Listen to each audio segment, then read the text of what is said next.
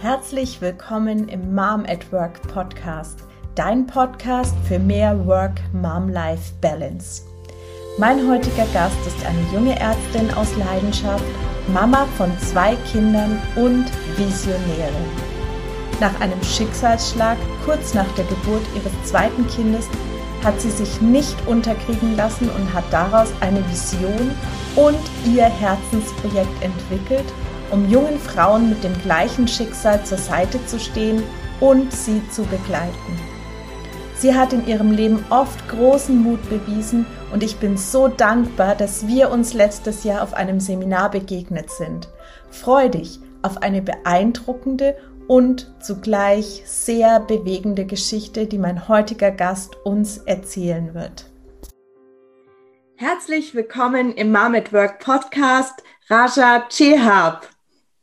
Dankeschön. Vielen Dank für die Einladung. Ja, ich freue mich. Ich freue mich sehr, dass du da bist. Ähm, Raja, äh, du bist Ärztin, habe ich gerade in der Anmoderation schon gesagt, und hast zwei kleine Kinder. Erzähl uns doch mal, wie alles angefangen hat. Nach der Schule, wie bist du denn dazu gekommen, Ärztin zu werden? Ja, also der Wunsch war eigentlich schon immer da, muss ich sagen.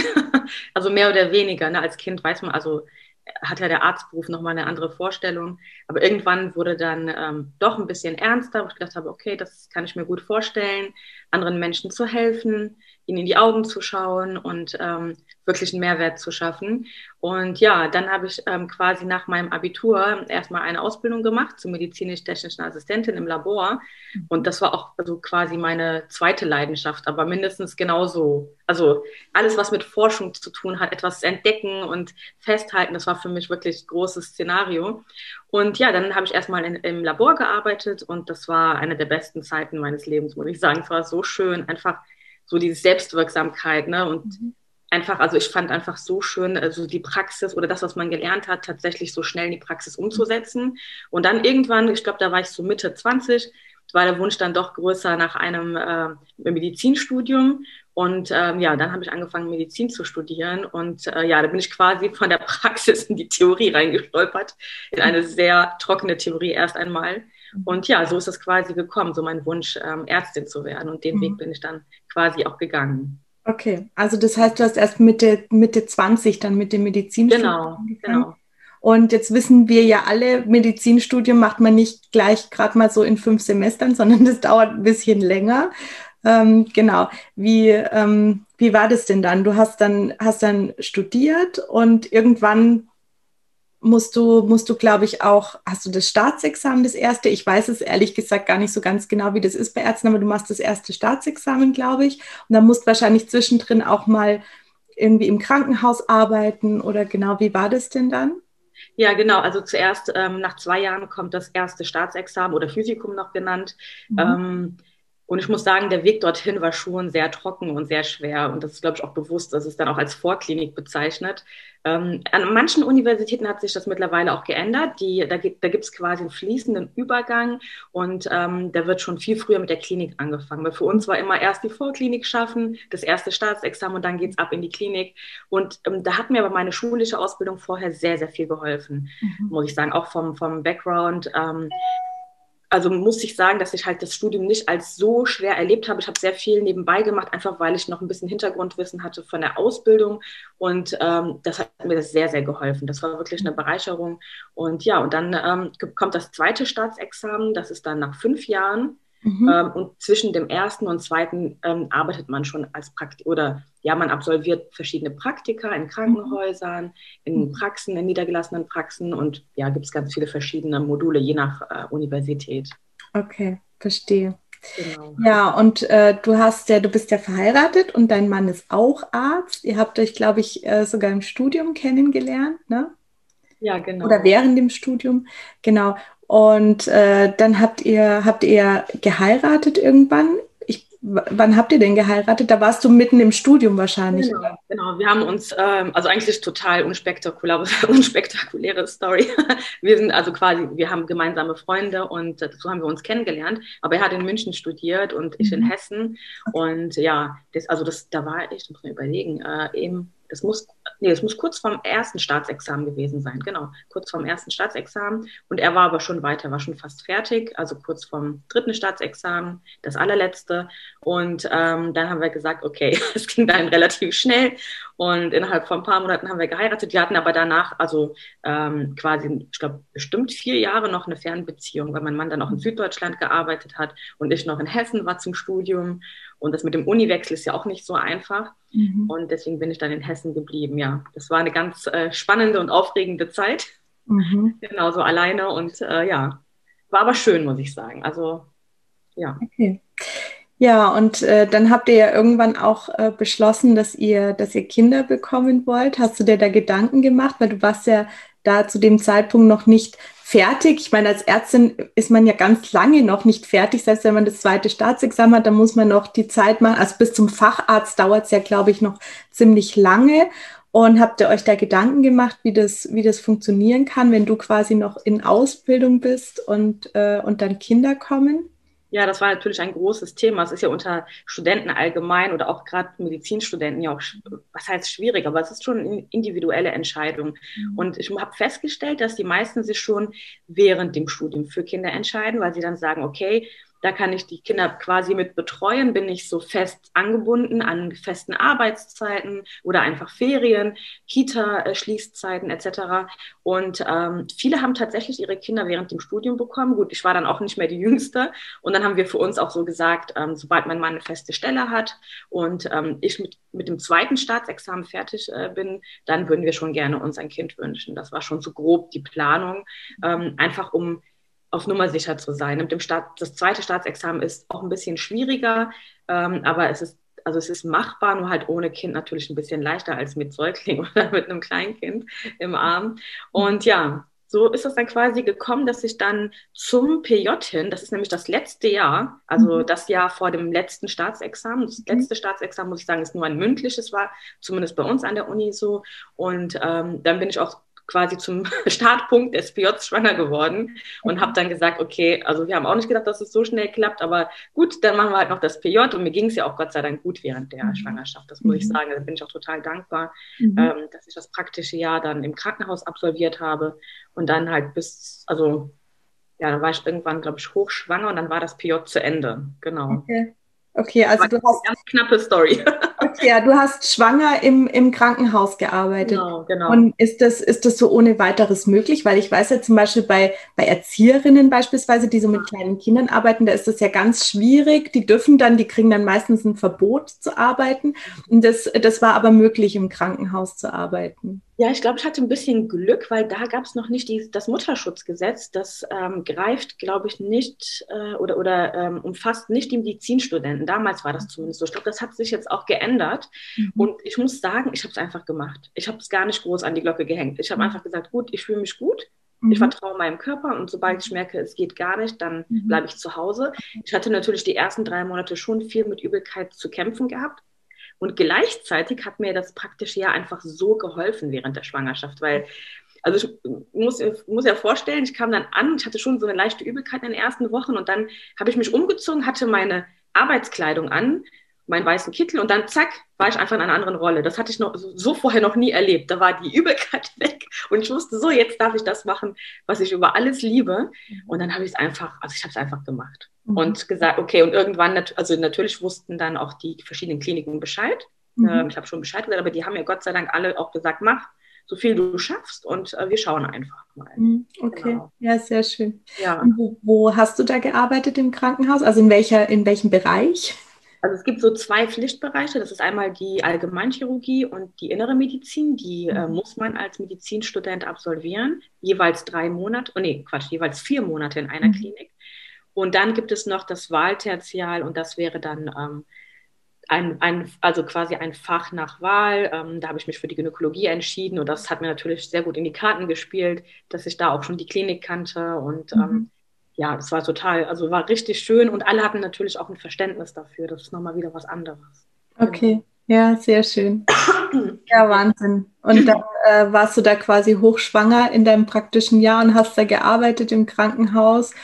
Und, und hast es wirklich geschafft, es noch zu Ende zu bringen, bevor deine Tochter dann auf die Welt gekommen ist. Ne? Genau, das war, also ich glaube, ich war gerade mal eine Woche fertig und dann kam sie schon. Sie kam auch zehn Tage später. Also es hat genau gepasst, wenn sie, äh, was heißt später, also nach dem errechneten Termin, mhm. wenn sie jetzt ein bisschen früher gekommen wäre, dann hätten, hätte mir der ein oder andere Tag gefehlt, den mhm. hätte ich dann nachholen müssen und so hat es dann genau gepasst. Mhm. Und mir ging es auch gut, also auch körperlich. Ähm, ich weiß noch, dass ich quasi, ich glaube, ein paar Tage nach, äh, nach dem errechneten Termin auf Station war und dann die Ärz anderen Ärzte zu mir gesagt haben, was machst du denn hier? Muss dein Kind nicht schon da sein? Ich so, ja, aber es tut sich gar nichts. Ich glaube, das dauert noch eine Woche. Und das hatte ich irgendwie ganz intuitiv, obwohl es die erste Schwangerschaft war, irgendwie mich darauf verlassen, sie kommt dann, wenn sie kommt. Mhm. Und ähm, so war es dann auch. Und ja, selbstverständlich haben wir dann auch Vorkehrungen getroffen bezüglich Infektionsgefahren, bezüglich ähm, also wir haben schon geschaut, auch mit den, mit den leitenden Oberärzten oder mit den Chefärzten, ähm, welche Stationen für mich nicht so optimal sind als Schwangere, zum Beispiel jetzt in der inneren Medizin, in der Mikrobiologie oder Virologie. Ähm, da ist einfach die Infektionsgefahr so, zu mhm. groß. Mhm. Ich durfte auch offiziell kein Blut abnehmen, aber das ist auch wieder eine individuelle Entscheidung. Ich habe es teilweise gemacht und irgendwann, wo ich es mir nicht mehr zugemutet habe, habe ich es auch nicht mehr gemacht. Mhm. Okay. Ich glaube, das ist ganz individuell, da gibt es kein richtig oder falsch. Mhm. Ja. Ja, aber das ist ja gut, dass da, dass das so geklappt hat und dass da auch alle so hinter dir standen, auch von den ja, Kliniken her, von den Chefs her, von den Oberärzten her, dass die da so hinter dir standen und gesagt haben, ja, wenn du dich gut fühlst, dann mach.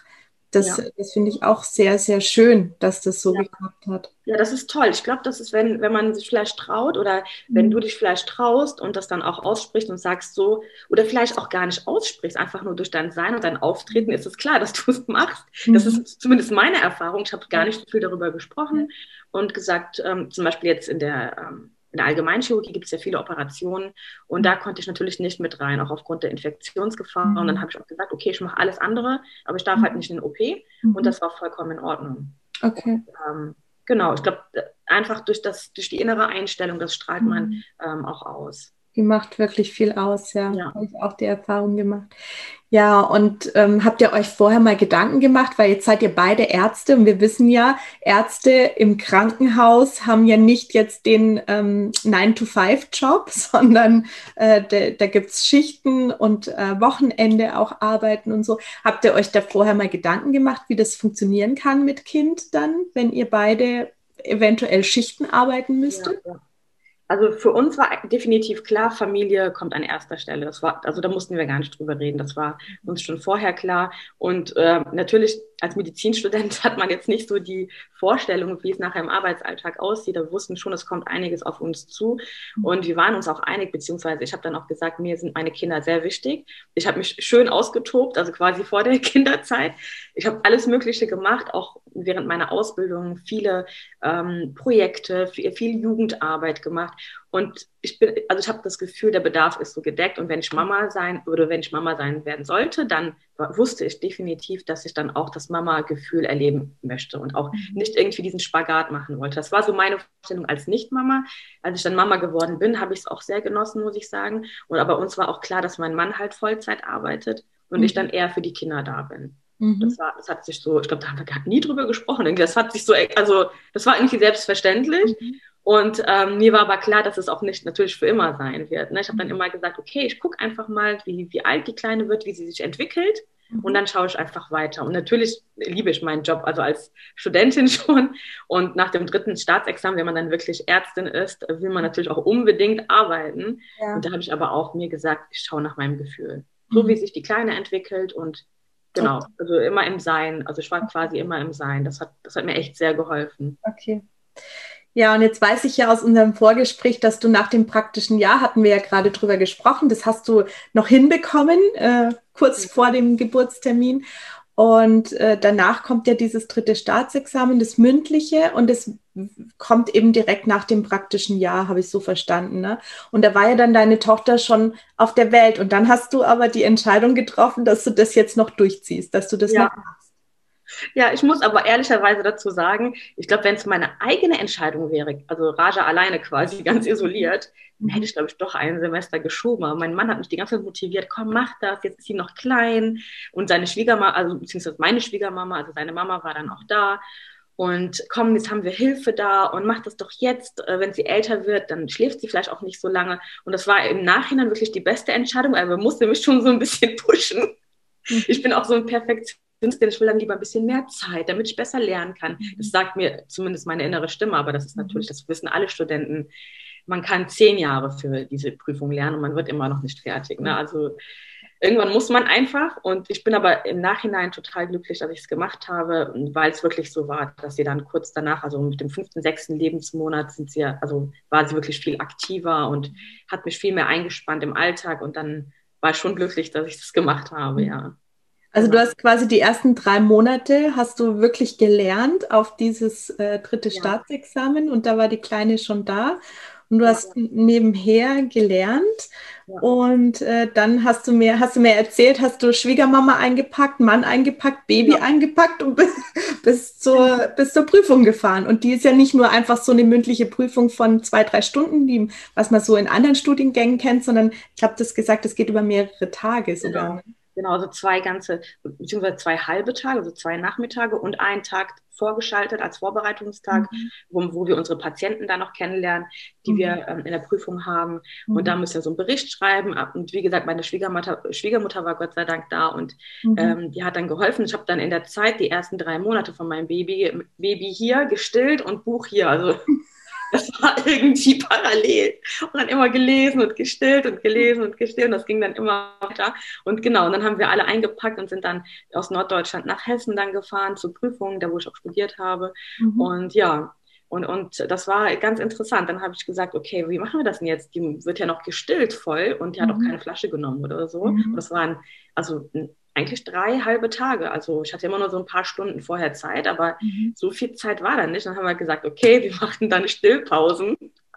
Und dann habe ich einfach ähm, das dann dem, dem äh, leitenden äh, Professor, dann, der die Prüfung geleitet hat, dann eben dann auch gesagt und gesagt, ich bräuchte, glaube ich, ähm, Stillpausen. habe dann mein Baby vorgestellt und erzählt, dass ich ähm, in den Pausen gerne stillen möchte, weil sie halt auch nicht die Flasche nimmt und ich möchte uns beiden auch nicht den Stress antun, weil mhm. es sind ja drei Tage und wenn es am ersten Tag schon nicht gut klappt und dann äh, möchte ich mhm. das einfach nicht. Mhm. Äh, und das war, das ist total gut angenommen worden. Also okay. Ich meine, so ein bisschen war ein Schmunzeln auch im Raum, sowohl von meinen Kommilitonen als auch mhm. ähm, von den Prüfern. Und der eine, äh, ich glaube, das ist sogar unser Dekan äh, damals gewesen, der hat dann auch gesagt, das hätte er in zehn Jahren Prüfungszeit noch nie gesehen, dass da eine Mama ihr Baby mitbringt, ihr Neugeborenes und dann in der mhm. Prüfung stillt. Mhm. Ja, das war dann so, ja, genau. Ja, aber trotzdem ist es ja positiv aufgenommen worden und ja. du hast es geschafft, du hast deine Prüfung bestanden und hast es somit einfach durchgehabt und genau. äh, konntest dich danach auf die, auf die Elternzeit konzentrieren und auf deine Tochter konzentrieren. Das war auch so die innere Motivation, muss ich mhm. sagen, weil, also ich meine, jeder Student kennt das, egal welches Fach, man hat immer so Auf und Abs und der innere Zweifel, ja, und die innere Stimme, oh mein Gott, schaffe ich das oder nicht? Also auch ohne Kind natürlich, ne, und mit Kind natürlich noch viel mhm. mehr. Und, ähm, aber meine Motivation war immer, okay, wenn ich die Prüfung hinter mir habe, dann bin ich voll und ganz Mama und ich mhm. kann mich auf mein Kind konzentrieren und ich muss nicht immer sagen, ach, weißt du, eigentlich wäre ich jetzt gerne im Krankenhaus und mhm. eigentlich hätte ich das jetzt gerne gemacht, sondern ich kann auch einfach mal Mama sein. Mhm. Und das habe ich total genossen, das Jahr. Also ich muss sagen, es war echt so schön. Ja, schön. Ja, auch Hut ab, dass du das so durchgezogen hast, die ersten drei Monate. Das war bestimmt eine harte Zeit, kann ich mir sehr, sehr gut vorstellen, dass das eine harte Zeit war. Und dann auch noch da den Mut zu haben, zu dem Prüfer zu gehen und zu sagen, ja, ich habe jetzt mein Kind dabei und das muss gestillt werden, ich brauche da mal Stillpausen. Und äh, dass das alles das so geklappt hat, finde ich super. Aber das sieht man auch wieder, finde ich, an dem Beispiel, dass man Mut haben darf, und äh, das einfach ansprechen darf und sagen, ja, ich möchte jetzt die Prüfung machen, aber ich bin halt auch Mama und ich, wir müssen das jetzt halt schauen, dass wir es in, in Einklang bringen. Ne? Und genau. dann, dann funktioniert es auch. Ja, ich glaube, das ist, ähm, also damals muss ich sagen, habe ich auch gar nicht viel darüber nachgedacht. Mhm. Also ich bin jetzt schon sehr viel kopflastiger, ich merke das einfach mhm. total. Ähm, ich kann wirklich jeder Frau die Empfehlung geben, einfach den Kopf da so gut es geht auszuschalten, auch die inneren Stimmen, die inneren Zweifel, einfach nach seiner Intuition zu gehen. Willst du gerade die Prüfung machen, ja oder nein? Oder mhm. also es muss ja auch nicht sein. Es ist ja nicht so, dass die die Frauen, die sich dagegen entscheiden und sagen, nee, ich warte lieber, bis das Kind größer ist, ist ja nicht schlechter oder falsch oder so, ne? sondern es ist ja eine eigene Entscheidung. Und die Frage ist halt, stehst du als Mama und als Frau auch wirklich hinter dieser Entscheidung? Mhm. Und das ist, glaube ich, das Aller, Allerwichtigste. Ja. Ja, auf jeden Fall. Das ist immer das Wichtigste. Das kann man, glaube ich, jeder jungen Mama mitgeben, dass das Wichtigste ist. Und das habe ich erst lernen müssen auch. Hör auf dein Gefühl. Hör einfach auf dein Gefühl und schau, was für dich und für dein Kind das Richtige ist. Genau. Und es muss nicht sein, dass das für alle anderen auch richtig ist. Und es muss auch nicht sein, dass die Menschen, die dir Ratschläge geben, dass das für die das Richtige war, aber vielleicht ist es für dich und dein Kind das Richtige. Genau. Also eins, also kann ich dir wirklich nur recht geben. Genauso ist das immer auch. Also die Bedürfnisse der Mama und des äh, Kindes oder Babys zu berücksichtigen. Ich glaube, das ist so der Mittelweg und auch der schwierigste Weg natürlich, ja. das irgendwie herauszufinden. Wie sind wir beide glücklich? Ja, ja, sehr schön. Und dann hast du, hattest du dein drittes Staatsexamen, hast schon gerade gesagt, dann hast du dich auf deine Tochter konzentriert und war, warst erstmal zu Hause mit ihr und hast Elternzeit genommen. Und du hast ja schon vorhin erzählt, du hast dann ähm, dir vorgenommen, dass du einfach mal schaust, wie es sich entwickelt und wann sie bereit ist, irgendwie in eine ja. Fremdbetreuung zu gehen. Und so hast du es, glaube ich, auch gemacht, ne? Genau, also da habe ich auch wieder ganz intuitiv den Kopf ausgeschaltet. Hatte gar kein gewisses Alter im Kopf. Mhm. Vielleicht ist das der Vorteil einfach beim ersten Kind, weil mhm. man hat ja noch keine gewisse Vorstellung, wie sich die Kinder entwickeln. Man hat ja, also beim zweiten weiß man, ah ja, mit dem ersten Jahr passiert dies und das und beim mhm. ersten Kind weiß man, also wusste ich das zum Beispiel nicht so genau. Und dann habe ich einfach gesagt, ich schaue mal und irgendwann war sie aber dann ein Jahr und vielleicht zwei, drei Monate alt. Und da ist mir schon aufgefallen seit längerer Zeit, dass sie total kinderaffin ist. Und egal, wo sie Kinder gesehen hat, ne, sie hat relativ früh angefangen auch zu sprechen, hat sie immer Kinder angebrabbelt und angesprochen. Und wenn die Kinder dann beim Einkaufen weggegangen sind ne, mit ihren Eltern oder halt im Zug ausgestiegen sind, hat sie immer ganz herzzerreißend hinterher geweint. Und dann habe ich gesagt, okay, ich glaube, Krabbelgruppe, das reicht, glaube ich, nicht aus, ein bis mhm. zweimal die Woche. Wir müssen vielleicht mal überlegen, ob sie vielleicht nicht in eine Kita kommt, wo sie mhm. regelmäßig Kontakt zu Kindern hat. Und so war es dann auch. Also mhm. es hat Gott sei Dank alles gut geklappt, weil der Kindergarten hier an einer Klinik angebunden ist.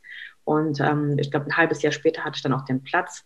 Da war sie schon, also ich habe sie halt schon früher angemeldet, also mit ein Jahr und vier Monaten ist sie dann mhm. eingewöhnt worden. Und mhm das war für uns beide eine gute Entscheidung. Sie ist auch reingelaufen und ich war quasi uninteressant. Mhm. Ja, ja, es hat sich nachher zwar geändert, wenn die dann älter werden, ne? aber am Anfang sind die ja noch so total so, Mama, Ganz das ist ein Kindergarten. Was machst du hier? so hat sie mich angeguckt. Ja, ja aber so ist doch, ist doch schön, wenn es so ist. Das ja. äh, ist besser als, als andere Szenarien. Ja, genau. Ja. Also es kommt ja dann, wenn die älter sind, ne? haben die einen anderen mhm. Trennungsschmerz. Aber am Anfang, wenn die noch ganz klein sind, geht das ja eigentlich meistens. Ja. Genau, und dann, das heißt, du warst ja Ärztin, aber dann kommt, glaube ich, bei den Ärzten noch die, die Facharztausbildung fängt dann quasi an, ne? oder? Genau. Genau. genau, und das hast du, hast du dann gemacht? Hast dich, musstest du dich da bewerben wieder oder? Genau, ich musste mich ganz offiziell bewerben ähm, an der angebundenen Klinik hier und ähm, also für Ärzte ist ja bis heute, glaube ich, sogar ziemlich guter Stellenmarkt, weil es ganz, ganz viele offene Stellen gibt und ähm, gerade in so kleineren Orten. Ähm, und dann ähm, war ich halt im Überlegen, soll ich in die Gynäkologie oder Neurologie? Und ich habe mich nachher doch für die Neurologie entschieden und ähm, das war echt toll. Aber gleichzeitig muss ich sagen, ich habe ja direkt mich für eine halbe Stelle beworben, weil ich wusste, okay, mein Mann arbeitet schon voll, also Vollzeit. Mhm. Und Vollzeit heißt bei Ärzten nicht 40 Stunden, wie du eben auch schon angedeutet hast, sondern mhm. mit ganz vielen Überstunden, mit teilweise sechs bis acht, manchmal auch zehn Diensten im Monat. Also dass man auch nachts dann nicht da ist, je nachdem, wie das Krankenhaus aufgebaut ist, welches Modell ähm, sie anbieten, ist das schon sehr schwierig. Und da war uns auch klar, okay, ich gehe auf 50 Prozent, habe trotzdem meine Selbstverwirklichung und gleichzeitig mein kleines Kind, was mich auch noch mehr braucht. Und äh, mein Mann arbeitet Vollzeit. Und so haben wir das dann auch gemacht. Also das war, hat Gott sei Dank alles gut geklappt dann, genau. Mhm. Ja, und ich glaube, du hast ja dann auch ganz offen hm, wieder angesprochen, dass du, da, dass du halt nicht diese ganzen Schichtdienste machen kannst, weil das nicht möglich ist. Ne? Und das, das hat man dir dann auch so, glaube ich, ermöglicht. Genau. Also ich habe, ich muss sagen, beim Bewerbungsgespräch war ich so aufgeregt. Also das war, das war auch mal ein anderes Bewerbungsgespräch. Da saßen irgendwie zehn Leute im Raum nachher, also nach dem Hospitationstag. Und es waren, glaube ich, alles sogar Männer. Das war wahrscheinlich Zufall, aber trotzdem, mhm. ich war sehr eingeschüchtert, muss ich sagen, als Frau, als Mama, als mhm. Frau mit Migrationshintergrund, mit Kochtuch noch dazu. Mhm. Schon, aber mein, mein Chef ist wirklich, ist wirklich super, der ist top. Der hat, mir, der hat mir das angesehen und hat erstmal zehn Minuten erstmal erzählt über die Klinik und so konnte ich mich dann akklimatisieren. Und natürlich haben wir über die Dienste gesprochen. Aber wie gesagt, als Berufsanfänger wusste ich auch nicht so genau, okay, was sind das genau für Dienste? Das war ein etwas anderes Modell ähm, als in der Klinik von meinem Mann. Und mhm. dann habe ich gesagt, okay, wir schauen einfach mal. Habe das auch erstmal gar nicht mit irgendwelchen Forderungen, sondern gesagt, schau mal, wie ich mich entwickle, wie, wie das so mhm. funktioniert. Hab's auch, wir haben es beide offen gelassen auf beiden Seiten. Wir wissen, dass Dienste sehr wichtig sind, auch für die Klinik und ähm, auch für die, für, für den äh, Wissens, äh, quasi für die Wissenserweiterung, dass man alleine mal eine Klinik führt ne, oder eine Station und ähm, dass man Backup nur einen Oberarzt hat. Bei uns Neurologen ist der Oberarzt dann zu Hause und dann muss ich halt auch selber Entscheidungen treffen. Das ist schon auch wichtig. Nur gleichzeitig halt mit der Kleinen, ähm, ja, musste ich erstmal schauen und ein paar Monate später haben wir uns, so hat mein Chef das von sich aus dann gesagt, ja, pass auf, wir können die Tagesdienste auch Uhrzeit, von der Uhrzeit her verschieben, sodass du früher anfangen kannst und dann bist du auch früher bei deinem Kind. Und das fand ich echt so schön. Mhm. Also ich muss sagen, dass, dass, da habe ich vielleicht auch einfach Glück gehabt, mhm. ähm, dass mein Chef, ist ja selber dreifacher Vater, dann auch gesagt hat, okay, dir ist total wichtig, dass dein Kind auch gut aufgehoben ist während den ganzen Tagesdiensten und dann fängst du einfach früher an. Mhm. Genau. Und das, das war Gott sei Dank echt so meine Rettung. Nachtdienste hatte ich dann nicht gemacht, dann war ich, da war ich schon äh, mit dem zweiten Kind schwanger dann später. Äh, deswegen bin ich da quasi rausgefallen, aber da hätten wir bestimmt auch irgendwie eine Lösung gefunden. Mhm. Irgendwie ein Kompromiss. Und meinetwegen ist der Kompromiss die ersten drei Monate keine Nachtdienste und danach, da muss wirklich einfach jede Frau oder jede Mama auch selber einfach schauen, was sich mhm. gut anfühlt. Auch da wieder individuell zu fühlen, okay, möchte ich überhaupt diesen Dienst machen? Kann ich das überhaupt körperlich? Wie geht es meinem Kind damit? Haben wir vielleicht Oma, Tante, die aushelfen können? Das funktioniert ja auch alles. Also es ist ja nicht so, mhm. dass es dann schwarz-weiß gibt. Aber die Kita, weil du hast erzählt, dass es eine Kita ist, die an die Klinik angebunden ist, ne? Und äh, hat die spezielle Zeiten jetzt anders als eine normale Kita, dass man theoretisch vielleicht auch sogar über Nacht äh, das Kind hingeben könnte, wenn man Nachtdienst hat, oder ist das nicht gegeben? Also über Nacht, das hat nicht geklappt. Da haben die mal eine Umfrage ähm, glaube ich, vor ein paar Jahren auch oder vor ein paar Monaten haben sie eine Umfrage ähm, quasi aufgestellt. Das hat nicht geklappt, weil mhm. der Träger ähm, ist die Stadt. Und ähm, da sind natürlich viele Eltern aus dem Krankenhaus. Die Uhrzeiten sind aber sehr weit ausgedehnt. Also man kann quasi sein Kind von 5.45 Uhr bis 18 Uhr abgeben. Mhm. Das sind so die Maximalzeiten. Und ich muss sagen, ich weiß gar nicht, wie das auch wäre nachts. Also müsste man vielleicht mal ausprobieren. Mhm. Nur für mich war klar, ähm, ich finde das toll, dass die Kita 5.45 Uhr bis 18 Uhr anbietet. Nur für mich persönlich war klar, dass ich mein Kind niemals so lange dort abgeben kann. Das könnte ich ihr gar nicht zumuten. Mhm. Das war auch intuitiv die richtige Entscheidung, weil sie hat sich jetzt auch so weiterentwickelt und man sieht einfach, sie ist sehr sensibles Kind und ähm, das hätte sie nicht getragen. Also das, mhm. das wäre, glaube ich, zu viel für sie gewesen. Und dann habe ich das bei den Tagesdiensten auch so gemacht, dass ich sie dann später abgegeben habe. Wenn ich bis 18 Uhr zum Beispiel gearbeitet habe, habe ich sie dann genau dann abgegeben. Also zum Beispiel musste ich dann um elf anfangen oder so oder um halb elf. Und dann habe ich sie auch erst dann abgegeben, dass wir dann, sodass sie zumindest von dem Morgen noch was von mir hatte. Genau, das hat sich gut angefühlt. Mhm. Okay. Ja. Du warst dann schon während dem, äh, dass du da im Krankenhaus gearbeitet hast, äh, warst du dann mit dem zweiten Kind irgendwann schwanger? Und äh, ja, ich glaube, da, da ging es dir in der Schwangerschaft nicht so gut. Da konntest du, glaube ich, nicht so wie in dem praktischen Jahr damals in der ersten Schwangerschaft so viel arbeiten. Ne? Das hat dann, hat dann da nicht so gut geklappt. Ja, genau. Also bei der zweiten Schwangerschaft war ich noch in der Euphorie, glaube ich, von der ersten Schwangerschaft. Ja, ja, das kriege ich, aber man hat natürlich, oder du hast ja noch ein anderes Kind, also es ist einfach aus dem Umstand ist das schon schwieriger, mhm. unabhängig von dem Schwangerschaftsverlauf. Äh, früher konnte, bei der ersten Schwangerschaft konnte ich mich dann ausruhen, wenn ich wollte, und bei der zweiten habe ich noch das erste Kind zu versorgen. Mhm. Ähm, und das ist natürlich nochmal was anderes. Und ja, ansonsten, ähm, bei der zweiten Schwangerschaft, ja, die war etwas schwieriger und da bin ich relativ früh auch ins Beschäftigungsverbot gegangen. Da habe ich auch gesagt, das, das mache ich nicht, das ist mir zu gefährlich auch, weil ich dann auch mit hochinfektiösen Patienten zu tun habe. Als Ärztin ist es nochmal was anderes. Als Studentin kann ich mir immer jemanden dazu rufen und so habe ich den unmittelbaren Kontakt. Und das mir dann, das, das war mir dann doch zu gefährlich, muss ich sagen. Und auch die Arbeitsbelastung ist natürlich sehr, sehr hoch. Ähm, ich war nämlich gerade in der Notaufnahmen-Einarbeitung ähm, und das war echt tricky. Da kamen teilweise ähm, drei Schlaganfallpatienten in einem Schwung. Natürlich habe ich mir auch Hilfe geholt von, von den Kollegen, aber es ist einfach was anderes, wenn man selber die Verantwortung übernimmt. Ähm, das habe ich nicht geschafft. Da habe ich gesagt, nee, da gehe ich ins Beschäftigungsverbot. Mhm. Die Option gibt es ja für alle ähm, Ärztinnen und Ärzte, oder Ärztinnen in diesem Fall. genau, und ja, das habe ich dann auch angenommen. Mhm. Ich habe halt immer Überstunden gemacht. Ne? Also ich sage das jetzt mal wertfrei, ne? aber Überstunden sind immer da. Oft mhm. werden sie auch nicht bezahlt. Und da würde ich mir vielleicht als Mama auch nochmal überlegen, ob ich nicht vielleicht auf 70 Prozent gehe und dann zumindest meine Stunden dann bezahlt bekomme oder ob ich dann 70 Prozent Vertrag habe und 100 Prozent arbeite. Da muss, ich glaube, da ist es einfach wichtig, auch als Frau da die Grenzen zu setzen und zu sagen, okay, dann übernehme ich halt weniger Patienten zum Beispiel. Ich habe dann auch Gespräche geführt, letztendlich auch mit Kollegen, mit den zuständigen Oberärzten, ähm, als ich festgestellt habe, okay, ich bekomme hier gerade die gleiche Arbeit wie eine Vollzeitkraft und ich schaffe das einfach nicht. Auch mit meinem Perfektionismus quasi. Ich schaffe das einfach nicht. Mhm. Ähm, egal wie viel Mühe ich mir gebe, ich mache immer meine zwei, drei Stunden Überstunden und das ist ja nicht Sinn der Sache. Mhm. Und ähm, auch wenn die Kita lange Öffnungszeiten hat, das fühlt sich einfach nicht richtig an. Ja. Und das hat mich aber schon viel Mut gekostet, muss ich sagen. Mhm. Das hat mich sehr viel Mut gekostet. Ich habe das auch dann vorbereitet in der, und habe mir dann gedacht, ich trage das dann vor in der Morgenbesprechung, wenn alle dann da sind. Das mhm. geht ja nicht nicht, also das, das kann ich einfach nicht. Und aber irgendwie auch da, und wahrscheinlich habe ich das schon signalisiert, kam dann am gleichen Tag ähm, unser zuständiger Oberarzt auf mich zu und sagt, nee, da hast du vollkommen recht, ich habe überhaupt nichts gesagt. Also du kannst nicht die gleiche Arbeit machen, mhm. wir müssen das reduzieren, du bekommst weniger Patienten, ähm, sonst schaffst du das gar nicht. Und dann dachte ich, mhm. okay, das ist doch schon mal schön. Ja, also gibt es dann so Schritt, also eine, also beide Parteien jeweils, gehen jeweils immer einen Schritt auf einen zu und ja. so findet man dann sich irgendwo in der Mitte.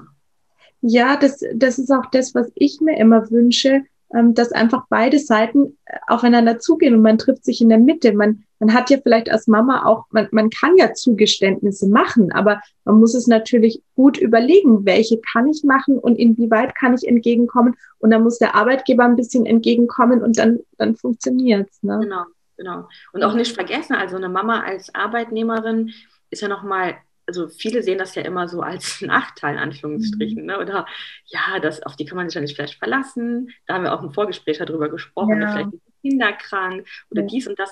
Und ich glaube, die wenigsten Arbeitgeber trauen sich auch mal die Mama zu, zu sehen als eine Arbeitnehmerin mit ganz vielen Skills, ja. ja. Ich muss dir vorstellen, ich meine, die hat mindestens ein Kind oder zwei Kinder aufzuziehen, ja, die ist, die hat bestimmt eine Ahnung von Struktur, von Fokus, von Konzentration, mhm. die weiß, was sie will. Und für sie ist ja diese Auszeit quasi von, von dem Mama-Alltag, dass ich mal, also für mich war das zumindest so, ich gehe, also es war auch da wieder, ich, sobald ich meine Arbeitskleidung anhatte, zack, war ich einfach, ich hatte auch meine Kinder nicht im Kopf, das ist die Wahrheit.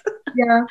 Ich hatte, also ich habe nie meine Kinder, ich wusste, sie sind an einem, einem sicheren Ort oder mein Kind damals, das hatte ich ja noch eins ähm, die sind an einem sicheren Ort und es ist alles gut, fertig. Ich hatte totales Vertrauen und ich habe dann einfach gemacht. Und das hat so, also es tut so gut und ich würde mir so wünschen, dass die Arbeitgeber heute vielleicht auch mal diese, diese also nicht Kapazitäten, sondern diese Fähigkeiten, die mhm. Arbeitnehmerinnen, die Mamas sind, äh, mitbringen, das einfach auch mal sehen und annehmen mhm. und vielleicht auch mal ausprobieren. Und natürlich ist mal das Kind krank, aber da kann man doch bestimmt irgendwie ein, ein, eine Lösung finden oder einen Kompromiss.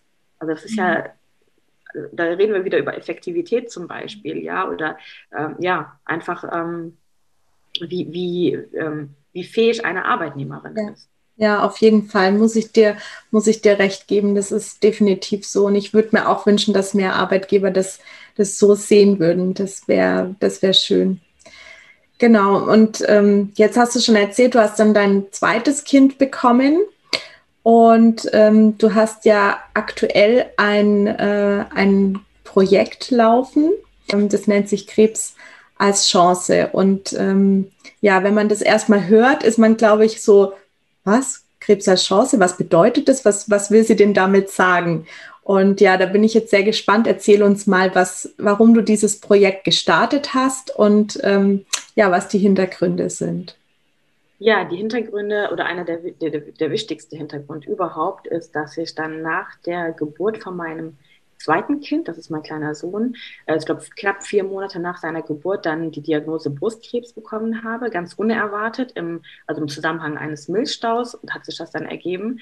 Und das war natürlich eine Schockdiagnose zuerst. Und gleichzeitig muss ich noch mal kurz ausholen. Bei meinem zweiten Sohn, das war aber noch mal eine eigene Story, nur ganz kurz, ähm, hatte ich eine Hausgeburt, also ganz ungeplant, ein paar mhm. Wochen vorher entschieden und es hat alles gut geklappt. Mhm. Und ich weiß, also es ist auch wiederum Intuition. Ich wollte unbedingt diese Hausgeburt und erst nach der Diagnose und auch nach der Therapie habe ich verstanden, warum alles so kam, wie es kam. Denn durch die Hausgeburt bin ich überhaupt in meine volle Kraft gekommen. Und jede Frau oder jede Mama weiß, also es muss nicht die Hausgeburt sein, aber eine selbstbestimmte Geburt, die kann natürlich auch im Krankenhaus sein, aber eine selbstbestimmte Geburt, die relativ interventionsarm ist, wo die Mama während der Geburt eine sehr intensive Verbindung zum Kind hat, ist einfach etwas ganz anderes. Es ist eine Kraft, die da entsteht. Also ich glaube, die meisten können mir zustimmen, danach fühlt man sich irgendwie unsterblich. Mhm. Und diese Kraft, weißt du, diese Kraft, die habe ich, aus der habe ich geschöpft, die ganze Zeit, also nach der Diagnose, während der Therapie und ich war total fokussiert. Ich wusste, das ist ein Wake-up-Call, irgendetwas ist da. Und ähm, auch aus den Schmerzen, das war jetzt nicht Krebs als Chance, kam, also es ist ja jetzt nicht so, dass ich nach der Diagnose jetzt mache ich Krebs als Chance und alles ist toll und ihr müsst doch nur genau hinschauen, das kann man als Chance nutzen, sondern ich bin durch einen massiven Schmerz gegangen, also sowohl während der Therapie als auch danach. Und dieser Schmerz ähm, lag unter anderem daran, dass mein persönliches Umfeld sich sehr geändert hat und dass sich natürlich auch Menschen ähm, plötzlich von mir distanziert haben.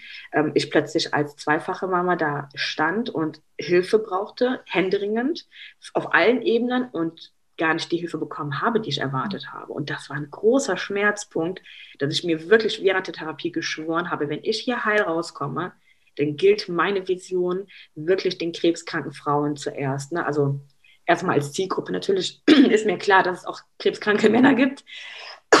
aber ähm, versagt schon meine Stimme, weil das, glaube ich, so emotional ist. Ne? Und ähm, aber erstmal diese krebskranken jungen Frauen, die auch kleine Kinder haben, ich habe das Gefühl, die Stimme ist gar nicht laut genug in der Gesellschaft. Es gibt viele Angebote für krebskranke Menschen, aber allein schon auf der Suche nach einer Nanny, nach einer Betreuerin, das war so schwer, jemanden da zu finden.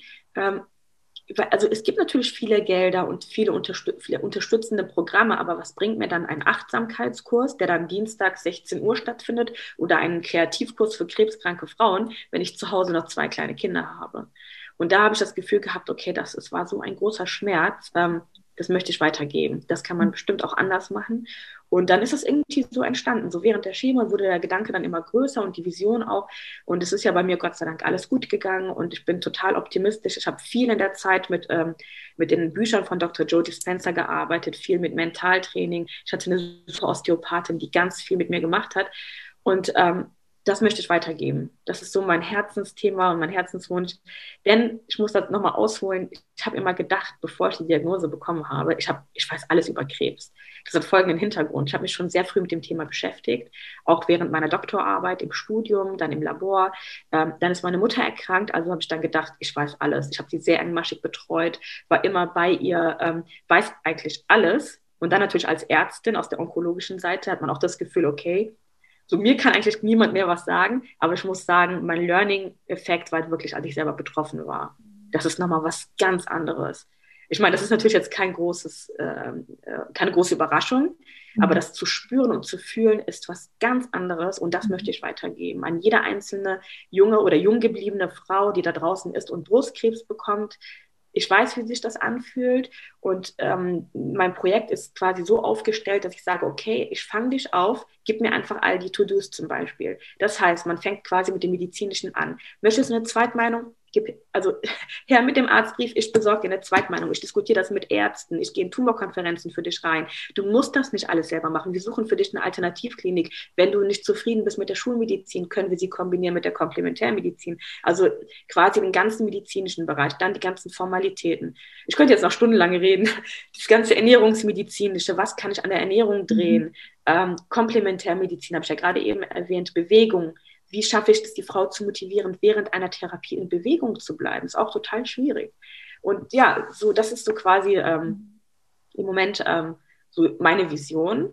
Und daraus haben sich jetzt tatsächlich schon zwei Produkte entwickelt, ähm, weil ich einfach durch die Anfragen festgestellt habe, es gibt zwei Gruppen. Es sind die einen krebskranken Frauen, die sich in der Therapie befinden, die Hilfe brauchen. Und es gibt die anderen, da ist die Therapie schon abgeschlossen und die fallen in so eine Art Loch. Und das ist mir auch passiert. Also dann ist die Therapie abgeschlossen. Das ist ja quasi wie wenn man in der Schule war. Man wird begleitet, man ist dort, man, man geht dahin, man ist angemeldet, man lässt sich auch ein Stück weit fallen und plötzlich ist die Therapie abgeschlossen. Das Buch schließt sich und man wird nach Hause entlassen. Und dann, wie geht man dann damit um? Und das ist dann die, das zweite Produkt, das sind beides Online-Kurse, die ich dann mhm. ähm, so vorbereitet habe, genau. Okay. Ich könnte dich jetzt noch stundenlang zutexten. Ja, ja aber du hast, du hast quasi für dich deine Diagnose als Chance genommen, mh, mm, ja, daraus für dich so ein Herzensprojekt zu entwickeln, kann man sagen, ne? Weil du hast für dich gesagt, okay, ähm, du hast dir ja, hast mir auch im Vorgespräch erzählt, du hast das alles, was du jetzt erzählt hast, musstest du für dich selber erarbeiten. Du musstest dich mit dem Thema Ernährung beschäftigen. Was gibt es für Alternativen? Wie, wie mache ich das? Du hast dich mit Mentaltraining beschäftigt. Wie, wie ändere ich mein Mindset darüber und so weiter? Das hast du, das hast du alles durchgemacht und du, du möchtest das quasi an andere Frauen weitergeben, die betroffen sind und möchtest ihnen quasi die Abkürzung zeigen ne? und sagen, schau, ich, ich hab, bin den Weg gegangen und ähm, es gibt die und die und die Möglichkeiten. Genau. Und vor allen Dingen an der Stellschraube Lebensqualität zu drehen. Das ist mhm. mir so wichtig. Und Vernetzung. Ich habe händeringend nach jungen Mamas gesucht, die kleine Kinder haben, um mich auszutauschen und zu sagen, okay, wie machst du das? Was gibt es danach für Hilfen? Was, wenn ich keine Haushaltshilfe finde? Und die Kinder sind ja, wenn die noch sehr klein sind, auch sehr sensibel, ja, und anhänglich. Das heißt, ich bräuchte jemanden, der so ein bisschen auf die Bedürfnisse der Kinder mhm. achtet und das ist schon ein schwieriges Thema. Und mhm. was ich mir so überlegt habe, wenn, wenn ich so ein Online-Programm quasi erstelle und jetzt zu Corona-Zeiten erst recht, wobei die Idee schon vorher entstanden ist, einfach deutschlandweit, weltweit zu vernetzen, ähm, über Zoom, ja, über eng, enge Betreuung, über WhatsApp, wenn Sie Fragen haben, einfach zu wissen, okay, für fünf bis sechs Wochen gibt es da jemand, der für mich da ist. Mhm. Denn die Angehörigen, auch wenn wir immer Erwartungen haben an Familie und Angehörigen, die können das auch nicht immer leisten, sowohl emotional nicht als auch von der Kompetenz her vielleicht nicht, vielleicht wissen sie gar nicht, was für einen Zugang ähm, brauche ich, um halt eine Zweitmeinung zu besorgen. Habe ich überhaupt das Recht dazu? Und ich hatte als Ärztin schon gutes Hintergrundwissen und andere Wege. Und gleichzeitig muss ich sagen, dass ich mir ich glaube, schon eine Stunde nach der Diagnosemitteilung hatte ich den Laptop nämlich auf dem Teppich, wo ich nämlich die Diagnose mitbekomme. Das sind ja so Erlebnisse, die kann man ja nicht löschen aus dem Gehirn. Habe dann aufgemacht und dachte, okay, das ist der und der Tumor mit dem und den Rezeptoren. Ich schaue mal nach, wie die Prognose ist. Und während ich gesucht habe, dachte ich, ne, entweder ich mache mich jetzt verrückt mit den ganzen Zahlen und Studien oder ich treffe jetzt eine Entscheidung. Und ich habe in dem Moment mir geschworen und eine Entscheidung getroffen und gesagt, ich werde mich überhaupt null informieren. Ich bin ein Individualfall. Ich bin Raja Shehab, mich gibt es nur einmal. Ich bin keine Studie, ich bin keine Prognose, ich bin keine Zahl. Und mein Weg ist ein eigener. Habe den Laptop zugeknallt und dachte, nee, ich, ich tue mir das nicht an, weil ich weiß, was für ein Dschungel das sein kann. Genau. Wow. Ja, aber das ist auch sehr mutig, das dann so, so für sich zu entscheiden und so klar auch zu entscheiden und zu sagen, nee, das wird mein eigener Weg werden und ich bin eben keine Studie und keine Zahl. Ja, genau. Und ich glaube, dass diese Kraft wirklich auch aus der Geburt kam, so mhm. letztendlich von meinem zweiten Kind. Und ich weiß, es klingt jetzt ein bisschen esoterisch, aber meine äh, Osteopathin sagte auch, hey, das, das ist eine, deine, die, die Seele von deinem zweiten Kind, die hat sich dich als Mama ausgesucht, um dich zu stärken. Und wer weiß, ne, sie wollte, diese Seele hat sich eine Hausgeburt gewünscht, vielleicht damit du auch in deine Kraft kommst. Und die hat mir nochmal diese Perspektive gezeigt. Und gedacht, okay, ich darf auf mein Gefühl vertrauen und den Kopf habe ich weitestgehend wirklich ausgeschaltet. Auch, also auch Ernährungsmedizin. Ich, ich bin ja wirklich kein Fan von Dogmen, auch dieses nur vegane Ernährung oder nur zuckerfrei. Das habe ich versucht, ich bin so gescheitert. Ich habe mich so fertig gemacht während der Zeit der Chemo und dachte, ich kriege das nicht hin. Ich habe zwei kleine Kinder, ich bin junge Mama warum kriege ich das nicht hin, mich zuckerfrei zu ernähren während der Chemotherapie? Und das, irgendwann habe ich gesagt, nee, ich sage ja zu mir und ich mache das, was ich kann. Und was ich nicht kann, das mache ich nicht. Ganz einfach, völlig wertfrei. Und das hat dann funktioniert. Mhm. Genau. Ja, wow, das ist echt, äh, finde ich, auch eine sehr bewegende Geschichte, deine Geschichte, die ist sehr, aber du, du hast immer wieder so viel Mut gezeigt, finde ich. Und das bewundere ich, das finde ich echt richtig toll.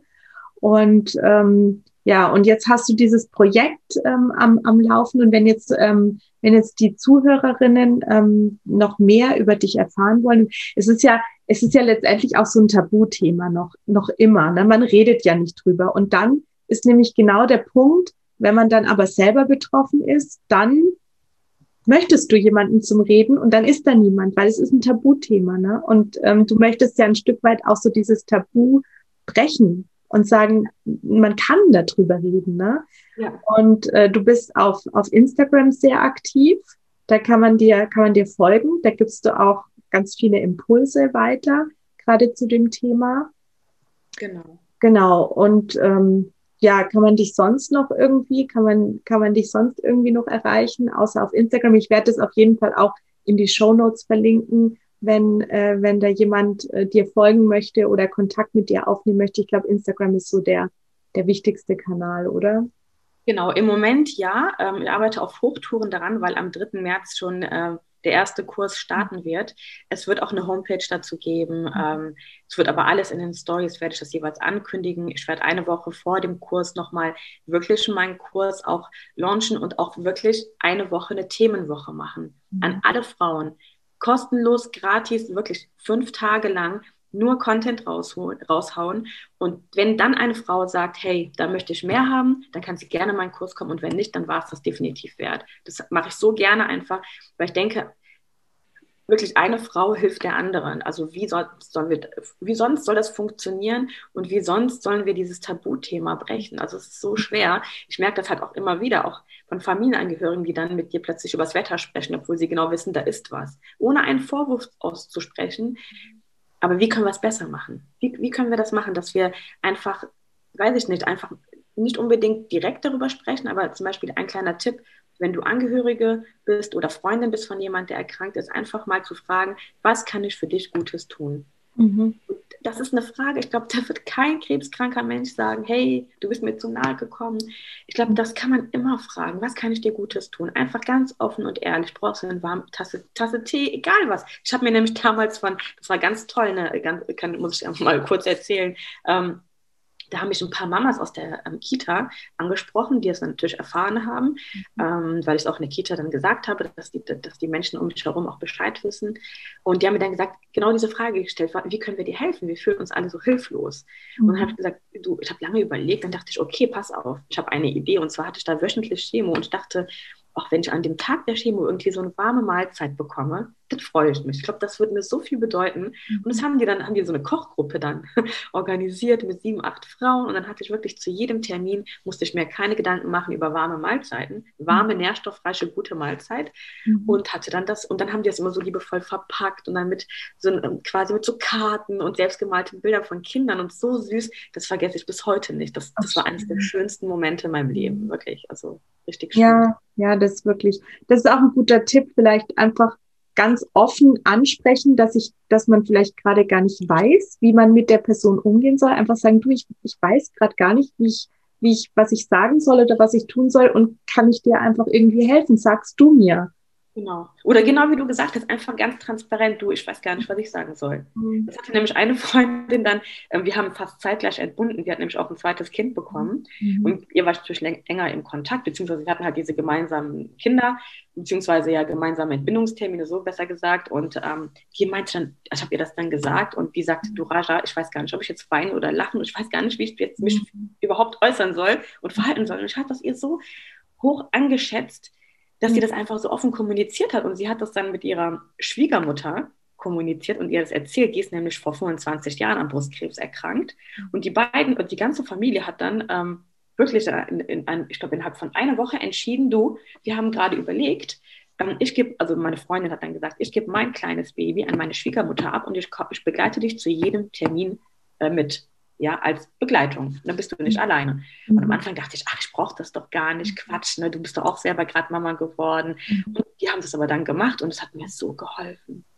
Es hat mir so geholfen. Allein schon, dass sie neben mir saßen, die haben über irgendwelche, keine Ahnung, Kaffeevollautomaten, es war egal, über was wir gesprochen haben, irgendwelche Rezepte, aber wir haben einfach gesprochen und so war ich wieder am Leben. Also ich habe am Leben teilgenommen. Ja. Und das, das ist echt so wertvoll. Ja, sehr schön, dass du da so jemand an der Seite hattest, ja. Ja, ja, das ist echt wertvoll. Mhm. Ja, voll schön. Genau, also denn ähm, ich werde auf jeden Fall deinen Instagram-Kanal in den Show Notes verlinken, damit, äh, damit jeder dir folgen kann. Und auch wenn jemand nicht direkt betroffen ist, ich glaube, indirekt betroffen ist mittlerweile fast jeder, weil jeder kennt irgendjemand, der, der so eine Erkrankung hat oder hatte. Ähm, aber es ist, ähm, es ist für jeden interessant, was du da postest. Und ähm, also ich folge dir auch, deswegen kann ich, kann ich sagen, es ist, ähm, es ist Wahnsinn, was du da alles machst. Und es lohnt sich definitiv, dir da zu folgen. Und ähm, ja, ich bin sehr gespannt, was da von dir noch kommt und was sich aus diesem Projekt alles entwickelt. Ja, das freut mich. Vielen, vielen Dank, dass ich dir meine Geschichte teilen durfte und auch so ein bisschen aus meinem Leben erzählen durfte. Ich hoffe, dass ich einigen Frauen Mut machen konnte und einfach, es gibt auch, das muss ich auch nochmal kurz ergänzen, es gibt da auch kein Endergebnis, auch nicht für mein Projekt. Mhm. Unser Endergebnis ist nicht jetzt von heute auf morgen geheilt zu werden. Ich verstehe Heilung mittlerweile auch ganz anders. Heilung ist für mich bewusstes Leben. Heilung heißt nicht, ich habe noch 40 Jahre zu leben.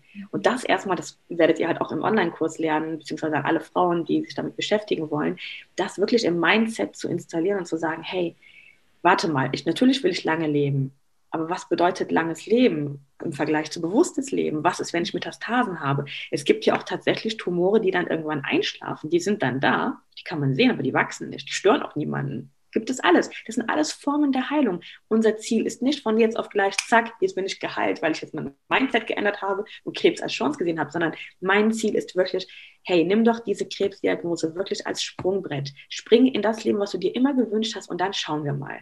Schauen wir mal, ist doch egal. Also für mich selber muss ich auch sagen, mhm. ähm, dieser Prozess auch mit der Angst zu arbeiten, das hat für mich so viel Zeit gekostet, aber es hat sich gelohnt, mhm. dass ich jetzt sage, hey, ist, weißt du was, ich habe gar keine Angst vor dem Tod, ich habe eher Angst vor einem Leben, was ich nicht bewusst lebe. Mhm. Und ich habe vollstes Vertrauen, wenn ich jetzt morgen sterben sollte, dass meine Kinder erstmal in guten Händen gehen werden. Ich weiß nicht zu wem, aber sie werden in guten Händen sein.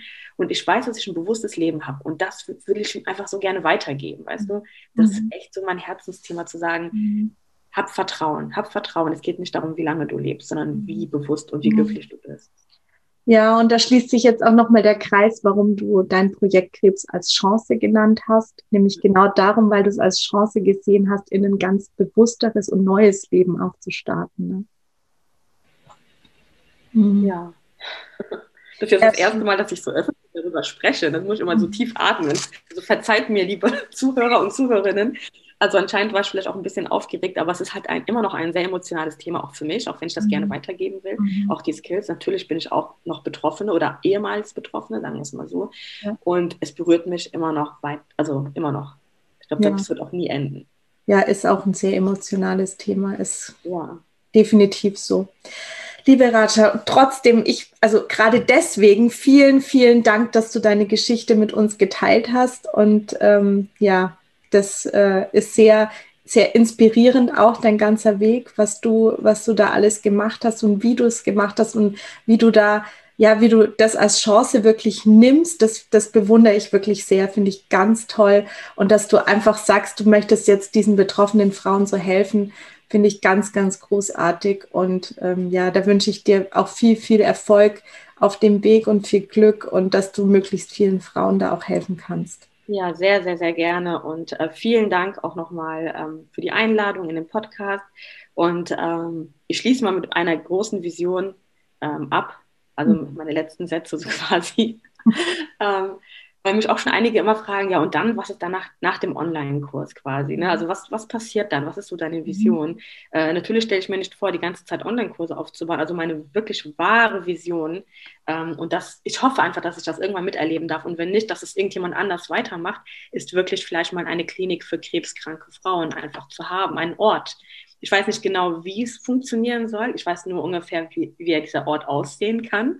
Und es wäre so toll für mich einfach, dass die krebskranken Menschen vielleicht an einem Ort gesammelt ähm, sein dürfen, weißt du, und nicht zwischen den chirurgischen, internistischen Patienten und alle Mediziner wissen, was ich damit meine. Allein diese Abfolge im Krankenhaus und das heißt ja auch Krankenhaus, ne? und mhm. vielleicht wirklich da einfach ein Haus der Heilung zu schaffen, etwas, was individuell ist für jede einzelne Frau, für jeden einzelnen Menschen einfach ganz allgemein, ähm, der da eintreten darf, weißt du, einfach, wo, wo diese ganzen Skills vom Online-Kurs vielleicht in umgesetzt werden, einfach in echtes Leben. Das wäre wirklich mein, mein Traum und meine Vision. Und ich hoffe, dass sich da irgendwann Menschen finden. Vielleicht darf ich das noch miterleben, vielleicht auch nicht. Und dass das einfach irgendwann mal sein darf. Das wäre mein Traum. Wow, das ist eine ganz großartige Vision. Sehr schön. Vielen ja. Dank. Schön, dass du heute wieder dabei warst und ich hoffe sehr, auch diese spannende Geschichte, wie Vereinbarkeit von Familie und Job funktionieren kann, hat dir gefallen. Falls ja, dann freue ich mich sehr über eine Bewertung bei iTunes und natürlich kannst du auch anderen Mamas vom Podcast Mom at Work erzählen. Wenn du noch mehr Impulse und Tipps zum Thema Work-Mom-Life-Balance bekommen möchtest, dann folge mir sehr gerne auf Instagram miriam.ringe. Ich wünsche dir einen wundervollen Tag und bis bald im Mom at Work Podcast.